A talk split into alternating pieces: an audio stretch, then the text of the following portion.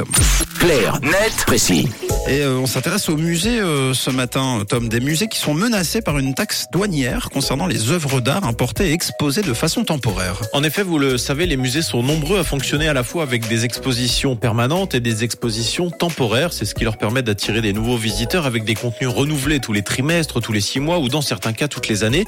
Et ces expositions temporaires sont construites, façonnées à partir d'œuvres importées. Et jusqu'à présent, l'importation d'œuvres d'art était libre de droit pour les musées, c'est-à-dire en principe exonérée d'impôts. Mais cela pourrait changer d'après la NZZ Amsontag.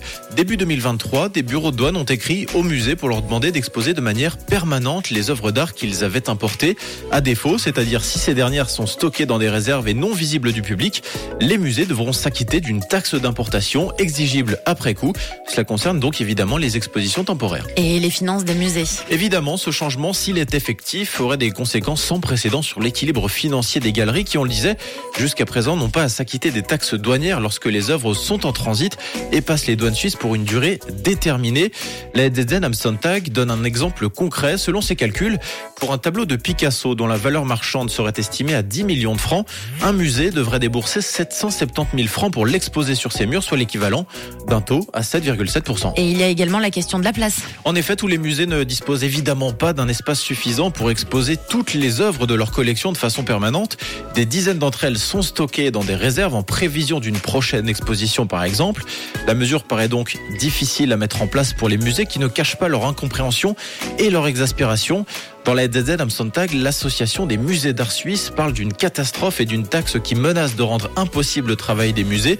Le journal qui précise par ailleurs que cette nouvelle exigence des douanes va à l'encontre d'une convention de l'UNESCO datant de 1953 qui veut que les musées soient exonérés d'impôts si les œuvres ne sont pas ensuite revendues.